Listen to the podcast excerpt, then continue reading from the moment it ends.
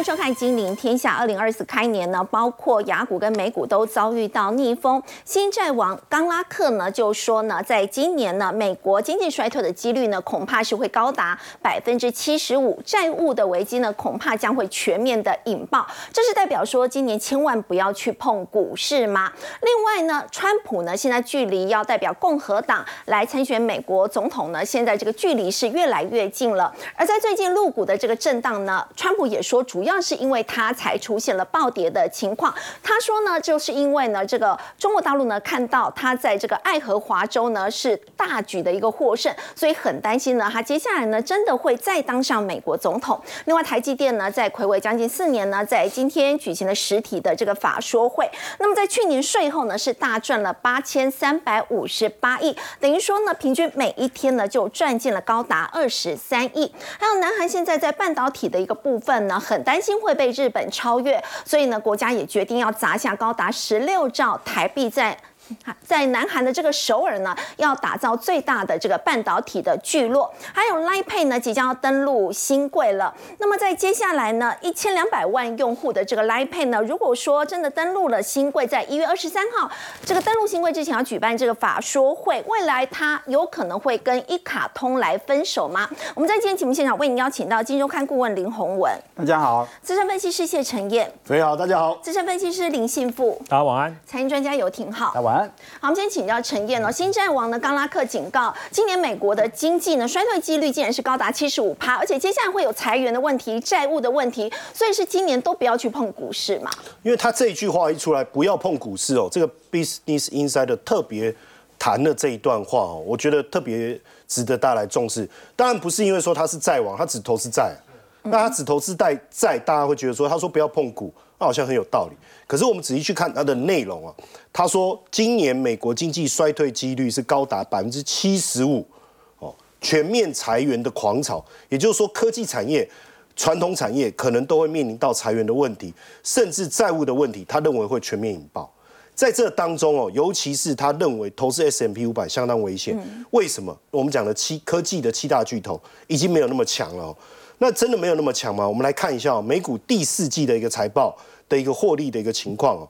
那巴龙圆桌论坛他们既然这个大家一致性的讲法哦，就是说，呃，全年的报酬，美股的报酬大概在负五到五，那这样好像没什么没什么变化，对不对？好，那在这当中，当然我们先看财报季当中率先出来是呃金融类股，高盛哎不错啊，哎。净利增加多少？百分之五十一耶！对，成长很多哎。那大摩的部分稍微差一点，因为这个一次性的支付获利有效。可是那一次性的支付如果不看的话，其实表现也不错。嗯，哎，可是问题是大家都没有觉得因此而开心。对，大家共同担心一件事情：地缘政治。对，其实我们最近在感受这个地缘政治的冲突，感觉有越来越烈的迹象。嗯，那我不知道是不是因为地缘政治冲突未来可能加剧。影响到各个企业担忧他自己获利的状况，大家既然不约而同在干嘛？裁员，而且不是第一次，有的甚至已经持续在裁员。你看，像 Google 的部分，哎，一周前才裁了 Google 助理这个部门，装置夫人数百人而已，结果又宣布了第二波的裁员，又裁员了。对，这样裁一裁，公司会不会没了？应该不至于哦。但是裁员的人数跟规模。应该是罕见的哦。那包括这个美国商学院，他特别谈到哦，过去啊，大家不是都会去念美国念 EMBA 吗？去念哈佛啦，或者是 MI 呃那个 MIT 的啦吼，这些常春藤名校出来，应该就是不用找工作，应该工作自己会来找你，对不对？嗯。哦，年薪至少五百万起跳。台币啊，可是最近啊，几乎毕业以后几个月完全找不到工作。知名大学的 MBA 毕业都很难找工作。很多人想要去念知常春藤的 MBA，嗯，而且还贷款去念，因为他们知道一回来第一年的年薪就可以还掉。对，现在找不到工作。是。那这样的一个状况有没有受到中国的影响哦？其实我们来看一下哦，因为目前来讲，七大科技巨头，我刚才在讲哦。那个刚拉克不是讲七大巨头，你不要再看哦，它这个获利的状况可能会受到影响。其中一个主要因素，Market Watch 特别讲到，其实跟中国有关。今年七大巨头最差的就是苹果跟特斯拉。当然，手机卖的不好，电动车卖的不好，对，其实都有影响。所以苹果去调降 iPhone 在中国的售价，试看看嘛，还不能再卖卖得动。那电动车就不用讲，特斯拉在中国一直在降价，对，想办法要跟谁拼？跟比亚迪拼，但能不能拼得过还不知道。这两家公司就是在中国铺险最大，就是七大巨头里面这两家铺险最大。对，那但是最近大家会说，哎，数据好像没有那么差，虽然这个港股是持续的暴跌了哈。对。那但是我说数据为什么没有差？是失业率哦，因为之前不是暂停公布盖牌，对，最近翻牌了。好，这个礼拜三宣布哦，哎，不错，十四点九啊。之前都两成以上，对。可是我们发现有些他没有统计进去了，比如说在校生什么那些，他把一些母数把它拿掉，也就是采用不同的统计方式。嗯。可是假设经过了这样呃刻意的调整之后，还是十四点九的话，坦白讲，失业率应该还是算高。是我听那个就是那个叫拉呃拉车，呃不是拉车，那个就是叫乌呃那个叫什么 Uber 那种，就是网约车啦。哦，他们说。任何时间到路上去都有人。哦。他说不管几点哦，所以他说一天跑下来收入是过去的好几倍。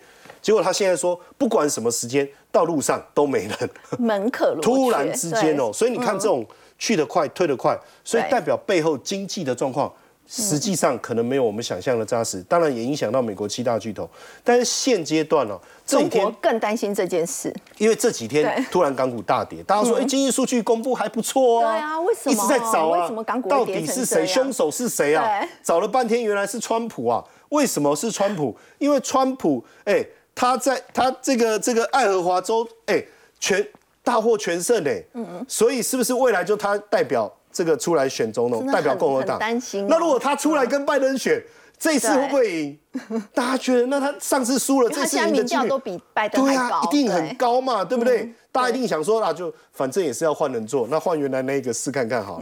那如果是这样，当然第一个对中国的这个严峻。经济的封锁会更严峻，对中国的股市当然不好，所以股市大跌反应。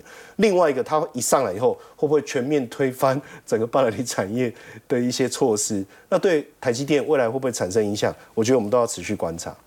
好，对于在最近这个陆股港股的一个动荡呢，这个川普认为说呢，主要是因为中国大陆现在非常担心这个川普呢会再当选美国总统，因为如果再当选的话，会不会对这个中国大陆，尤其在半导体方面的制裁更加的严厉呢？说半导体，我们来关心，这是台积电在今天魁违四年的这个时间再度举行的实体法说会，当然在今年交出的这个成绩单，我们来看呢，包括去年第四季美股赚进了九点二亿元，而这是创下了去年单季的。新高表现很不错，请教这个幸福哥，在去年每股赚呃这个赚了三十二块钱，这也是历史的这个次高的表现嘛，等于在去年获利的部分，每一天就赚进了二十三亿，所以台积电的这一次的法说会，你会怎么去解读呢？是看起来非常的好吗？呃，其实哦，这个数字公布出来之后啊，呃，我们以这个单就 EPS 来看的话，哈，单季了哈是九点二一哦，这个是去年哦单季的新高。那另外呢，还有就是全年加起来大概三十二块多哈，这个也是达到哈之前啊法人报告的一个高标哦。之前大家预估会介于三十一到三十二，那最后出来的结果是三十二块多了哦，所以其实是比市场的预期还要来得好。而且呢，还有一个重点就是毛利率的部分了。之前呢，大家有一点点担心说，哎，会不会第四季哦这个毛利率呢可能就会有一点点压力哦？可是哎，还是哦。符合他之前讲的哈，大概会在五对维持在五十三个 percent 啦哦，所以呢，其实整体的一个状况呢都还算是不错。那当然第一季哈，呃，有一些状况的情况，还是要先跟观众朋友做个说明哈。营收的部分可能会掉四到八个 percent 哦，主要是因为呢过年的关系哦，农历过年大概都会天数少，哎，对，工作天数少。然后呢，盈利率跟毛利率呢也会有一点掉哦，因为呢。进入这个二零二四年之后，最近新台币贬贬值贬得蛮快的哦，贬值贬得蛮快的。那通常这种情况之下呢，其实啊，对于台积电来说的话呢，当然哦，这个汇率的问题也会反映在它的毛利率身上。不过呢，就这个呃总裁魏哲家的说法哈，其实啊，他们对于二零二四年还是相对是比较乐观的哦。他预估了哈，今年半导体产业哈，不含记忆体呢，大概可以成长一成十趴哦，成长一成哦。可是呢，台积电，哎，台积电不愧是台积电哦，晶圆代工产业今年成长二十趴，预期啊，台积电呢全年在 AI、HPC 就是高速运算带动之下，有机会成长二十一到二十五个 percent。也就是说呢，台积电它作为半导体厂商的龙头，晶圆代工的龙头，你看哦，整体半导体产业大概成长一成，然后呢，晶圆代工领域呢，成长大概是呃接近两成情况之下，其实台积电一直都会是表现的比同业来得好，比平均值还来得好。哦，所以呢，其实我觉得之前市场去预估了哈，明年应该讲说二零二四年，今年哈，台积电呢大概有机会成长十到二十个 percent。那今天总裁魏哲嘉给出来的最新的资讯呢，是成长二十一到二十四趴，其实是比之前市场预估的还要再更来得高一点点。哦，那我们直接看一下哈，之前呢，法人机构哦，在呃元月份或去年底预估的一个呃对于台积电的看法哈，其实呢，对于台积电的平等。都是买进哦，那 overweight 就是加码哦，哦，那其实都是看法都是要偏正面的哈。那目标价呢？除了这个大摩 Morgan Stanley 给的目标价不到七百块之外哈，花旗、美邦、高盛都在七百以上哦。那当然，如果说你用今年这样去换算好了哦，今年大概是呃去年好大概是三十二块，然后呢，魏哲家总裁说呢，我们还要再成长两成啊。那我们也不要估这么高，你用三十二再去多个呃十五趴好了。其实今年的 EPS 大概三十六、三十七哦，也没有什么太大的问题，就跟之前法人预估的这个区间是差不多的哦。之前都是预估大概三十五到三十六，高一点的话有接近三十八块。我还看到有更高的，有人估到四十块，可是我觉得那个就稍微比较呃比较偏离平均值了哈。我们就大概抓三六三七，这个是一个比较合理的这个市场普遍的看法哦。那当然这个情况之下呢，台积电哦。这两天呐，大盘呢，应该讲说最近这三天了哈，大盘其实表现是比较弱势的哈。不过台积电哦，真的是我们的护国神山，我们的中流砥柱。盘中今天有一度涨到八块钱，哎，对对对对，收涨七块。是是是，所以其实哦，这几天呢，大盘在杀的同时哦，真的如果台积电没有撑住的话，我想这个跌点哦还会更进一步的扩大哈，因为呃台积电占有台股的权重非常的高哦，这个大概有三成以上，所以呢。台积电呢，在缴出这样的成绩单，我觉得啦哈，市场应该是会给予所谓的掌声鼓励哦，掌声鼓励。当然，因为台电毕竟它是台股最大的一个权重的个股，对，所以如果大家还记得的话，其实上一次台积电开法说会。哦，十月十九号上一次开法，所以其实台积电的预估也是讲的算还不错。可是那个时间点，因为大盘也不好，所以他讲完之后，其实股价第一时间并没有马上涨。那个时间点最低，我记得还杀到了五百二十几、五百三十块。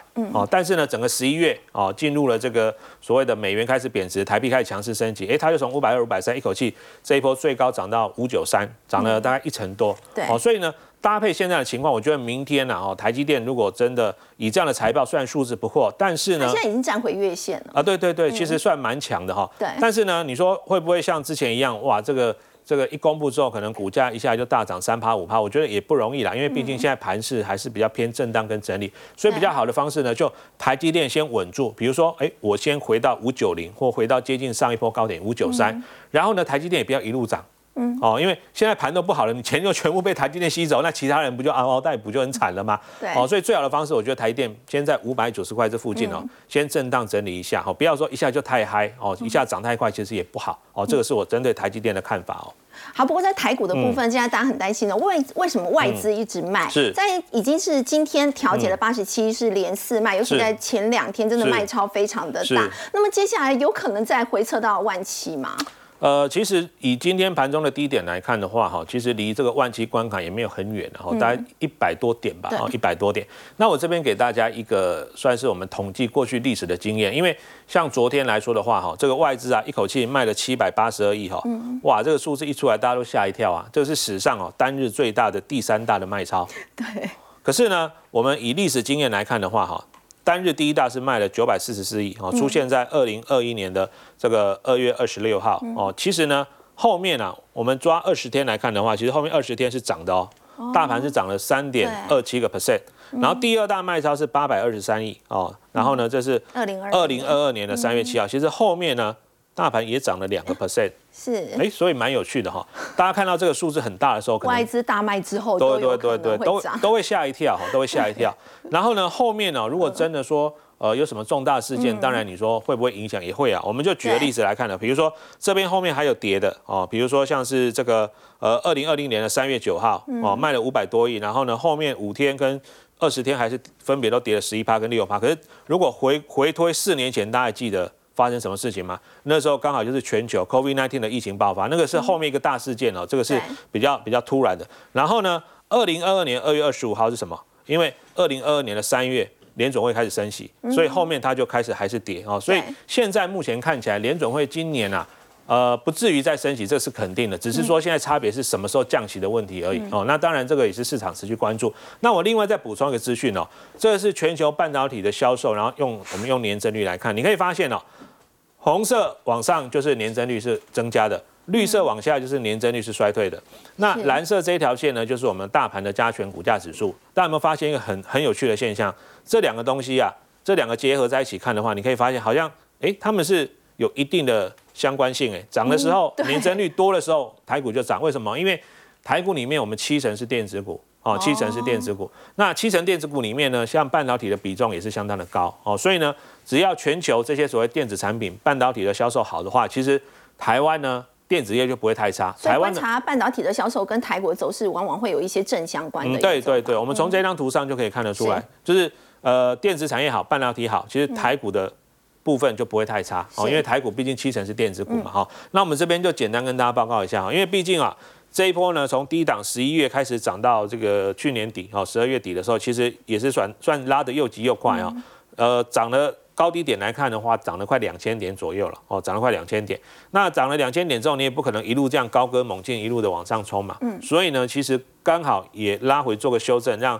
过热的技术分析，或让过热的一些所谓的筹码面哦做个沉淀，我想其实也是合理的。所以技术面的部分哦，今天呢这个季线哦，大盘就是在守这个季线哈，绿色这一条哈，季线先用量缩的方式止稳，然后当然护国神山台积电是看好了，月线季线哦可以分批布局哦，所以其实我觉得今年来看台积电，从魏哲家总裁的讲法，他还是看的比较正面跟乐观的哈。那筹码的部分我们来看一下，就是说最近啊。大盘跌，当然除了说包括像最近讨论很多的地缘政治风险因素之外，其实还有一个比较大的重点，就是之前本来大家预期说可能联总会哦三月就要降息，不过呢，哎似乎哦这个三月就马上降息的这个几率现在是越来越低，越来越低，所以呢美元指数呢就开始出现反弹哦，现在呢大概是来到一零三点三附近哦，一零所以一零三附近它会有一个上方的阻力，是。如果说这个美元指数哦能够先收回。一零三以下哦，那其实对于整个国际资金的移动哦，就不会像最最近这段时间这么剧烈。然后新台币哦，前几天也是快速的贬值，重贬，重贬，哦，三天之内就贬了六七角吧。对。然后呢，很罕见的哦，这个央行也出来做一个信心喊话哦，说，哎，我们台湾哦基本面没问题，台股基本面也没有问题哈，所以其实大家遇到这种。呃，就是很突发，然后很突然的状况啊，一下子外资这个大卖啊，一下这个汇率快速的贬值哈，大家也不要太过于这个呃过于担心了哈，有出来做个信心喊话。那当然基本面的部分了，今年的一些呃这个相关的研料机构预估啦，其实包括像主计处啦、台经院啊等等哈，他们其实预估啊，台湾今年的经济成长率其实也是会成长的哦，会成长的哈。那刚刚我们前面讲过了，台积电呢？哦，去年第四季哦，二零二三年第四季，去年的 EPS 呢是超乎预期的。我我之前看的报告，它是预估好像在八块六、八块七吧。哦，八块六、八块七。哦，那现在最终出来的数字是九块二毛一。哦，其实这个数字呢是比之前市场预期的好。那当然，这个就是有机会打响半导体产业。不过我我还是要提醒大家一下，因为今天呢还是有个负面新闻，就是那个呃二线的晶圆代工，就是成熟制成的哦，这个部分呢它是。呃，有可能未来哦会受到这个陆续崛起的这个大陆厂商的一个威胁。那这个情况哦，如果大家仔细去看哦，呃，扣除掉台积电之外，其实今天像什么联电啊、哦世界先进啊，或者说像是呃这个利基电这些都很弱势，都跌破近期的新低。所以我觉得观众朋友要一个概念哦，这个所谓的先进制程，这个是台积电有的优势，因为现在全球只有三家，有台积电、有韩国的三星跟这个美国的 Intel，只有这三家有先进制程的技术。那在量产呢？这个良率也好，什么最好，其实都是台积电。所以呢，有时候我是建议大家，你不要觉得说啊，台积电这么贵哦，一张五六十万了，那我我买不下手，我可能去买个便宜的哦，这个四十块、五十块或二三十块的二线的晶圆代工，成熟制成的。我我我的建议是这样子的哈，嗯，我们常常讲说，当然挑要挑最好的。哦，如果你没有办法一次买一张台积电也没有关系，嗯，啊，我是建议说呢，你可以买用零股的方式，我觉得还是比较适合的选择。对对对，没错。好，刚刚信博哥带我们看到台股接下来走势呢，首先要看是不是有量缩止稳，以及台币要守稳在三十一块六到三十一块八之间的一个区间。再来就是要看台积电了。那我们说到台积电今天法说会，大家非常关注的还有它的这个资本支出，请停好带我们看去年实际的资本支出三百零四点五亿美元，这是低于预期的。今年的资本支出呢，这个两百八十亿到三百二十亿，好像还蛮符合市场预期。对啊，去年其实普遍预估是三百二十亿到三百六十亿了，对，结果它是完全突破低标，只有三百零四亿啊。对，所以如果是以今年资本支出来看的话，两百八十亿到三百二十亿啊，它是很明显收缩了。但是这是属于意料之中的事情。对，很多人会觉得在市场的预期中。对，有些人投资者会担心，哎，你的资本支出如果步调放慢，那大家都在投资怎么办呢？我们会不会在先进制程上的节点，到时候反而处于劣势呢？其实并不会哦，因为大部分资本支出在过去几年的大幅推升哦，它不只是节点上的推演，它主要是来自于来自于海外的各地的建厂。我们很清楚知道嘛？你光美国一个建厂，原本预估大概就是一百二十亿到一百八十亿啊，结果追加到两百亿、三百亿，慢慢这样加上去。所以你可以了解到，大部分过去的资本支出啊，都是来自于建厂。那既然接下来在整个二四年到二零二五年没有其他地区它需要建厂的计划，它的资本支出当然可以收缩。那收缩为什么有利于股东呢？它的股利就可以因此而提高。所以我们可以拭目期待了。现在是二点七五块每季度嘛，我认为在未来一段时间，随着资本支出的收缩，营收又在放大，那很快的它就会用另外一种方式来回馈给股东。大家都把资本支出当成是观察半导体景气的指标，所以你觉得这样的一个合理的收缩，其实不会有太多负面的影响？不会，反而是一种正面的一个态度。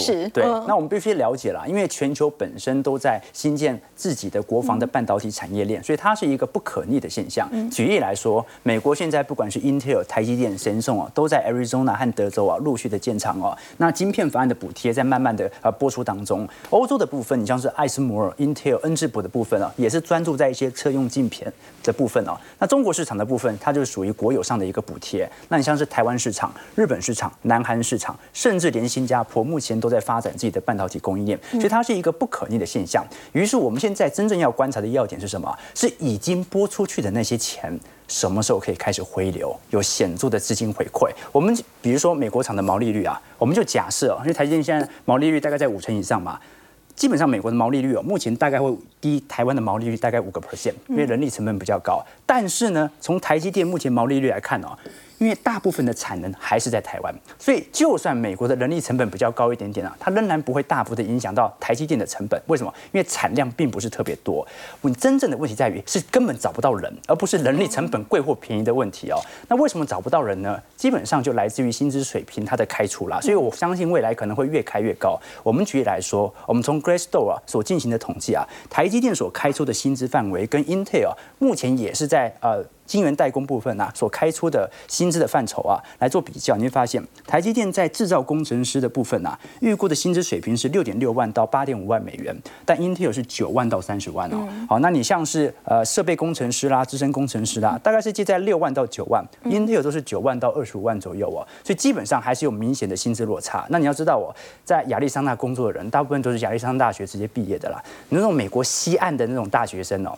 大部分都是留在加州啊，打 code 做软体上，半导体的相关学程并没有来的这么多，所以重点是要如何扭转这个呃企业的形象，在短期内能够获得足够的招工。为什么呢？我们从 Glassdoor，呃，它是美国非常著名的企业评论网站啊，就是看内部的员工是怎么评价自己的企业啊。那我们就分为三个象限来做比较啊，分别是台积电现在美国的员工对于台积电的看法，以及啊，它的竞争对手格罗方德代工厂针对自己的看法，以及做品牌商的 Intel 对自己的看法。从评分来看呢，台积电只有三点一分啊，格罗方德有三点五分，Intel 是四点一分。四点一都差不多。那你其实从各项数据来观察，你像是公司的文化啦，它的多元性啦，工作和生活的平衡啦，或者这个。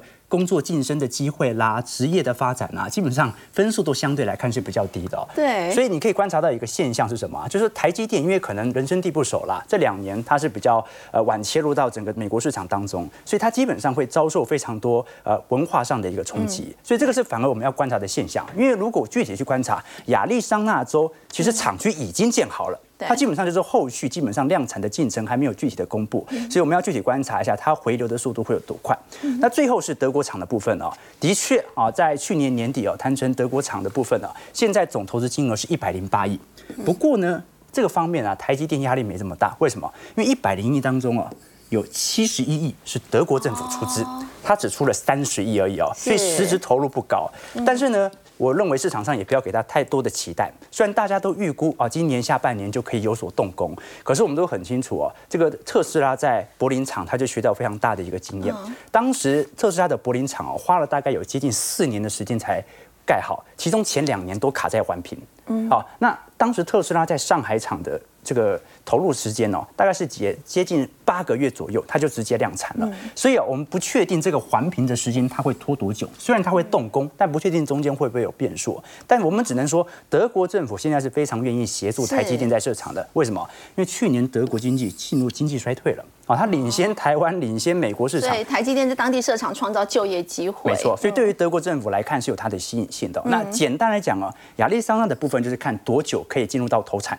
那日本的部分进度非常良好，德国的部分会有卡环评的问题。是。那这些都是市场上接下来几次的法术会当中会比较关注的几个方向。为什么？因为资本支出大势底定，我们就看接下来量产的进程为何呢？那台积电廷浩会觉得，在今年的话，这个获利还是有机会可以再创高吗？没错，我们基本上哦。因为台积电是代工厂，它能不能有营收显著的上行，它就取决于它的客户赚不赚钱。对，它的客户赚越多钱，认为未来有更多的消费机会的话，它就会拨给台积电更多的订单。嗯，那我们从二零二二年年底，当时台积电的主要营收的客户来做观察，最大的到目前为止啊，仍然是苹果，占比大概百分之二十四左右，占台积电的营收啊。但是呢，苹果虽然仍然是最大的客户，可是如果我们以高阶运算来做观察的话，你会发现呐，它的总体客户已经超越苹果所占的。手机市场的规模，你像是辉达的部分九个 percent，超为十一 percent 啊，Intel 七 percent，其他像是博通啊、联发科、高通啊，有一些手机晶片啊，有一些是属于这个高阶运算，但就目前为止啊，高阶运算所占的营收已经逐步超越了手机市场。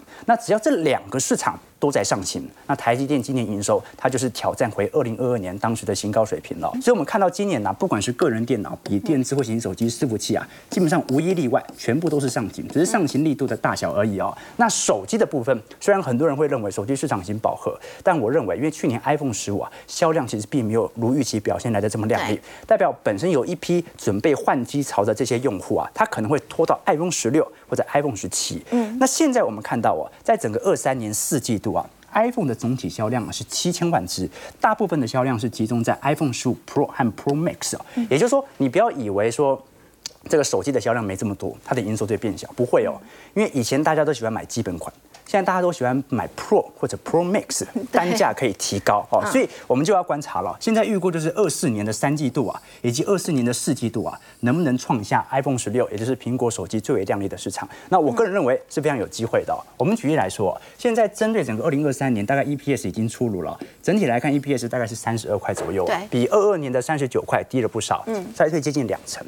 可是按照刚才的预估值哦，今年就是复苏多或者复苏少的区别而已哦，所以今年普遍的预估值啊。大概就是三十八块到三十九块，准备挑战回二零二二年。那我们就做一个简单的推估，就说它在 EPS 是三十九块的时候，股价创下了六百八十块的高价。对。那么如果今年的 EPS 又到三十九，那这说明股价要挑战历史新高，它不是一件太难的事情。那也换回过来，对，回过头来说，它也说明着现在的股价绝对不是泡沫。为什么这么说？您看台积电的本益比哦，在过去几年当中，二零二一年当时最高曾经来高接近二十八倍啊。嗯。但是在过去一段时间，它的本益比和流图不断的滑落，现在滑落到多少啊？只有十七倍而已。所以，我们绝对不会说台积电是一个泡沫，我们也不会说现在买它就一定要涨。但是现在这个时间点来进行买入的话，你是极其划算的，这是我的想法。好，刚刚挺好的，我们看到是在台积电的部分，在今年获利还是有机会可以创高的，当然也为这个股价接下来的一个上涨呢酝酿了底气。不过我们说到台积电呢，在美国的这个补助的部分呢，目前还不确定，但是在日本的这个进度是比较快的。像韩国的东亚日报也报道说呢，其实现在半导体产业呢竞争非常激烈，那么很多国家都会寄出。产业政策，那么寄出一些补贴，日本呢更是寄出了庞大的补助金哦，希望吸引一些国外厂商呢到日本呢可以去设厂。那么相较之下，韩国的半导体他们的政策是缺乏补助金，所以就很有可能呢会被日本给。超越可能就是因为担心这样，所以南韩总统尹锡悦哦，我们要请教洪哥，他现在呢要在这个首尔的南部呢，要来打造这个全球最大规模的半导体的一个聚落，而且这一次呢一砸就是台币十六兆是。呃，我想哦，这个韩南韩的动作这么大哈，我相信是这样子哈，就刚刚讲的，日本有补贴，德国有补贴，美国有补贴，但韩国的韩国比较没有补贴，因为去去韩国投资哈，不见得是一件好事。好，韩国自己本身就已经有很大的投资了，南南海的三星哦，然后海力士，他们自己在半导体的投资就很大了。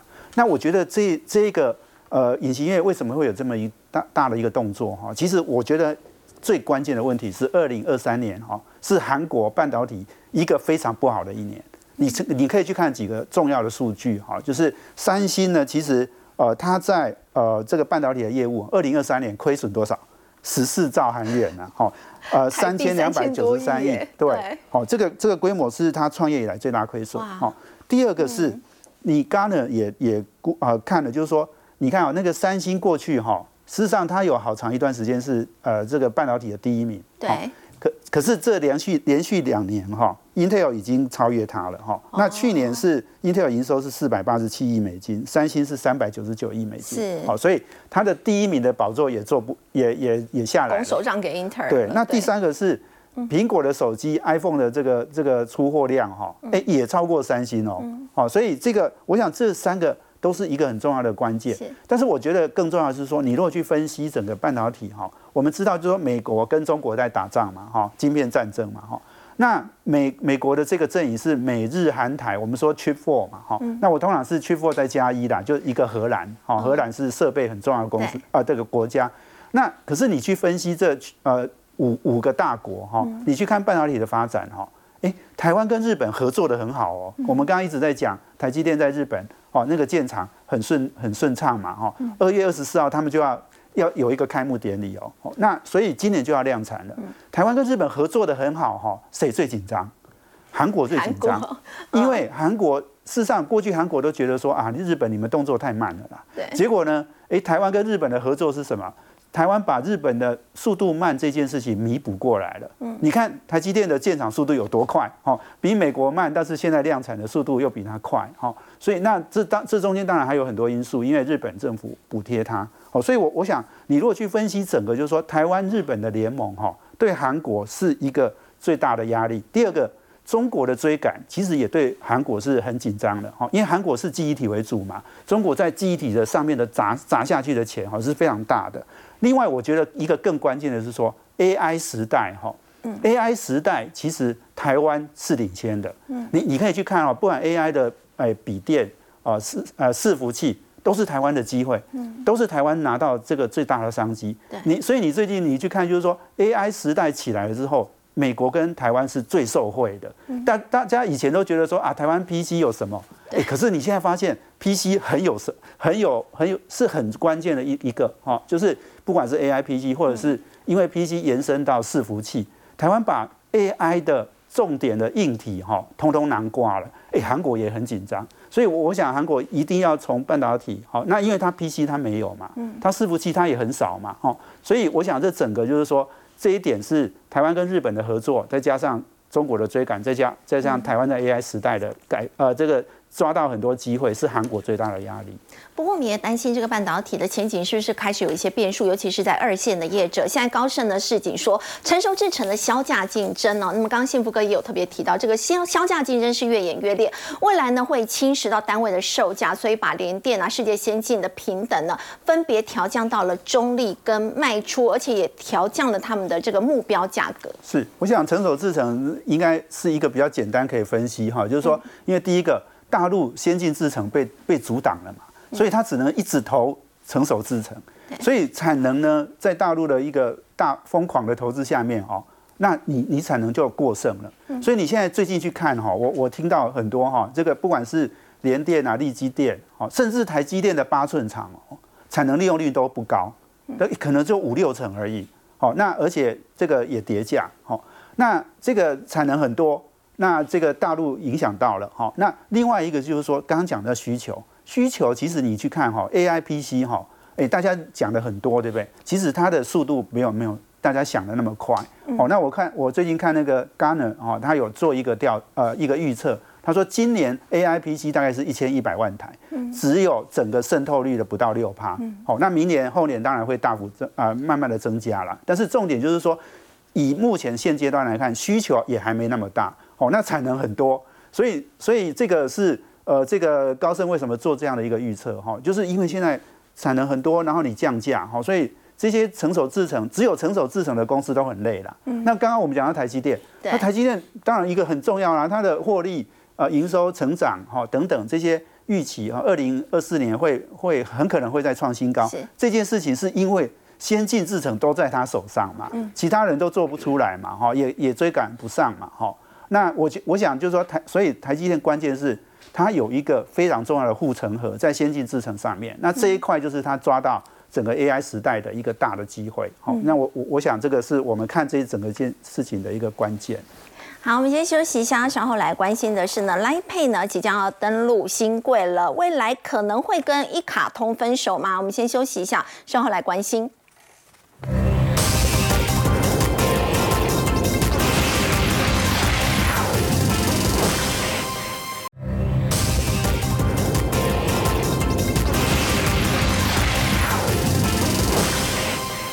Pay 在国内呢有一千两百万的用户，所以陈燕等于两个人就有一个人用 Line Pay 嘛。他现在即将要登陆新贵，二十三号举行法说会。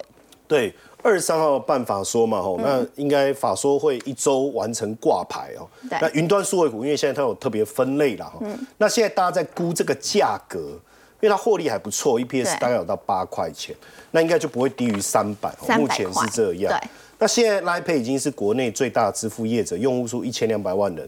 那但是属于第三方支付了哦，那电子所以还还没有正式拿到电子支付的这个牌照哦。对那这个部分是一卡通。嗯。那当然，他现在公开说明书就有提到，规模成长、法尊的需求、增加营运成本。有应该会申请这个电子支付，但如果他申请电子支付之后，他跟一卡通一卡通会分手吗？嗯，这个就不晓得，要看他们公司未来的发展是并行呢，还是如何。是，当然过去大家都用信用卡，用信用卡。呃，线上刷卡其实坦白讲，用信用卡不是那么方便。为什么？第一个，呃，每一个店家你要重新填一次这个信用卡资料。我讲在线上，现场信用卡就直接拿出来刷。可在线上你要全部资料填一遍，你有没有感觉在填资料过程中就有被盗刷的可能？我我我感觉是这样，所以很多人是不在网络上使用信用卡刷卡的。对，好，那再来，你到很多的店家，有时候你突然之间现金不够，他说可以刷卡，我也没带卡，那怎么办？但是信用卡毕竟发展三十年，电资才八年，所以信用卡交易还是相当可观。那只是说电子支付它很多小额的哦，嗯那其实 Line Pay 我自己用的蛮多，其实真的蛮方便。你去很多店家，他现在都可以用 Line Pay。对。那我出门有时候，因为我太太是不给我现金的嘛，对不对？那没有现金怎么付钱？那信用卡有时候包包又没带啊，有时候拿着钥匙就出门了，然后手机哎来 Pay 就很方便，对，直接用手机就可以方便，非常非常方便。然后你再绑一个家里人不知道的信用卡，哎，这个钱就花的哎神不知鬼不觉了，对不对哈？但是实际上我们都觉得说，呃，这幸福好像来的理所当然。嗯，可是你知道吗？这个呃负责 Line Pay 的这个董事长他就说哦。他没有想到 Line Pay 在台湾那么难做哦，丁雄柱啊，为什么？他是韩国籍的耶，他是怎么样去克服他的语言隔阂，把这个 Line Pay 做成是国内最大的行动支当然，呃，他说一开始他觉得 Line 那么多人用，那 Line Pay 应该理所当然、很自然就转换很多人对。结果没想到一开始的时候，二零一六年十月，Line Pay 在 Seven 跟全家上线，全台八千家门市，这。应该很受瞩目嘛，对不对？他接受商周专访，结果他说单日加总交易量一千笔不到，哇，可以想象吗？八千家门市，哎，所以很多店是一天都没有人一个人用。我跟你讲，这一千这个数字，这个是很夸张，低哦。八千家门市，而且你两千万人在用 Line Line 啊，对，你怎么可能会是这样？嗯，当然当时他也觉得很很很很这个，他觉得大家都不看好，但台湾呢，对不对？那当然，他你你要讲语言的部分，也是他要去努力的一块嘛，对不对？好，那一直到后来，他想办法跟谁合作？跟中信银合作。嗯，跟中信银合作，跟中信银合作之后，他改变了一个步调，就是说我用卡片，就信用卡去带动你去认识 Pay。坦白讲，我呃，因为我有另外一手，其实 Apple Pay，嗯，那我觉得我 Apple Pay 我好像很合理，我就接受了。那时候我一直不理解为什么我要用一个 Line Pay，那不是很麻烦吗？不是又绕了一圈吗？当时我自己的想法是这样，而且当时各家都推推各种 Pay，有没有？你看什么全全年有什么配，全家有什么配，其实我已经搞得很烦了。我说不要再来一个，但是后来发现 Line Pay 的好处是，你到各个商店其实都可以用，接受度其实非常非常高。当然接受度这么这么高，不是没有努力哦。你知道丁雄柱啊，他嗯过去是在韩国这个这家公司非常有名，大家应该知道，韩国非常厉害的网络新创公司哦。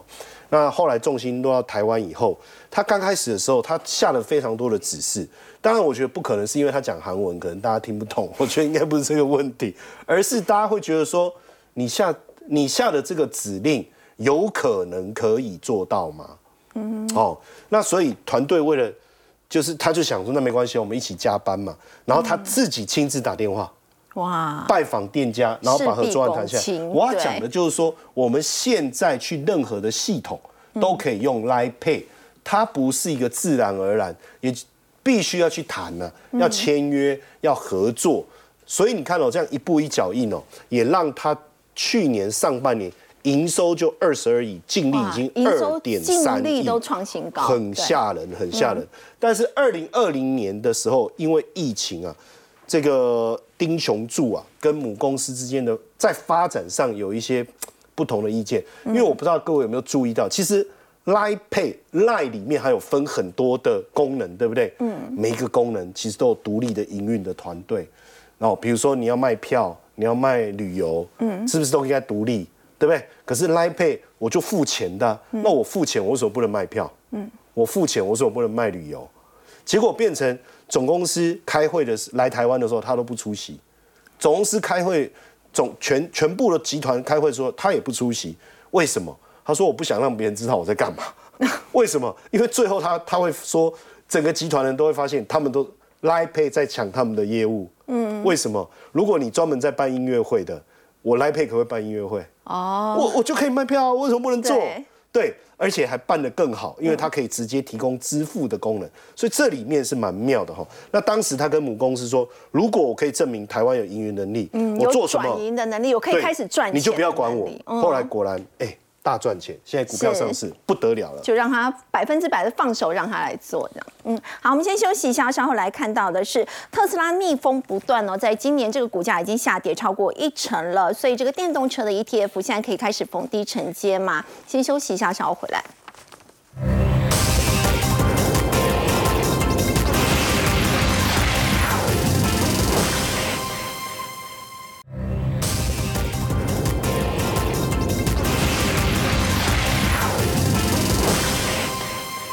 动车是未来的趋势哦，不过今年以来这个。特斯拉的股价呢，却已经下跌超过一成了。我们要请教这个廷浩，尤其现在美国天气非常的冷，所以他们现在很多电动车的这个充电站都变成了汽车坟场。没错，你可以观察到，你像芝加哥啊，或者周边地区啊，因为最近哦都零下十几度啊，很多充电站啊变成了我们讲的汽车坟场啊，就是说它在里面充电啊，结果发现没有电量。你知道汽车在极度低温的时候，电动车有时候会失灵的，或者原本它的里程数告诉你多少，结果由于天气的恶化，很有可能它的里程数会瞬间缩短。哦，那这对对于开电动车的这些驾驶者来看的话，是一个极大的风险，尤其在极端气候当中，如果突然没电，那压力是很庞大的。那加上我们也观察到，过往特斯拉的售价调整。通常暗示着特斯拉本身销量的变化，或者他想要应对市场上的消费走皮。那现在我们看到特斯拉，不管是我们看到在欧洲市场还是德国市场当中哦，分别又调降了各领域的这些特斯拉的电动车售价。比如说你像 Model Y 的部分哦，好分别调降像是五千欧元啦，或者是这个四万九千九百欧元降价九幅度九个 percent 啊，降价幅度八点一 percent，这其实都不少。什么意思呢？也就是说，基本上特斯拉在今年度的交车量能不能符合过去市场的预期？还是一个极大的挑战。比亚迪毛利率是多少？一直都是十七 percent。哦，所以你可以观察，现在跟它降到毛利一样。对啊，啊，你也可以理解啊，在中国市场当中，大家也是比较喜欢性价比比较高的车款啊。比如说，你像是销量第一名的海鸥，你现在整体人民币售价才七万到八万块而已哦。好，那你像是比亚迪元 Plus，它喜欢用朝代取名嘛，十二万人民币左右而已啊。但是 Model Y 哦。要二十六万。那其他你像五菱宏光什么，这两三万、三四万就可以买到一辆电动车。所以在中国市场当中，特斯拉它并没有因为降价潮而显著的扩大它的市占。所以呢，市场上就会聚焦了。你看最近电动车相关的 ETF 啊，股价表现并不是特别亮丽。但是这有代表电动车部分领域它不是未来的前瞻趋势吗？我认为不一定，还是趋势。对，你看零零八九三的部分，国泰智能电动车，它最大的成分股其实就是特斯拉，受到股价非常显著的承压。八九五的部分呢，它是未来车，它有很多跟电动车相关的零组件，他们的不好都可以理解，因为全球车是真的不好。嗯，但是我们真实对于特斯拉未来的想象空间，难道纯粹是电动车吗？其实并不是哦，电动车它是没办法维持到本一比接近六十倍以上的。我们都很清楚，汇丰过去的报告就已经指出啊。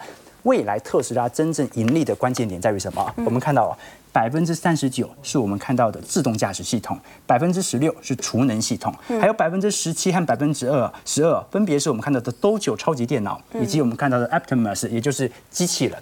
说明什么事情呢？真正未来值钱的，其实我们讲到的储能呐，供应链呐。以及自驾系统，而这一类型的 ETF，像是零零八九六中信绿能级电动车，或者零零九零一永丰智能电动车供应链啊，它不是以品牌商为主的话，它其实是未来是有增长力度的。换句话说，我们不能把特斯拉长远的想象变成一家电动车的龙头，我们真正的想象空间是它的机器人、它的超级电脑、它的自动驾驶的专利能不能出出售给别人？我觉得这个是反而是大家可以留意的方向。好，先休息一下，稍后来看到呢，因为日本地震的影响呢，这个偏光板上游的材料现在是缺料的一个情况。那么面板的涨势还能够继续的延续下去吗？我们先休息一下，稍后来关心。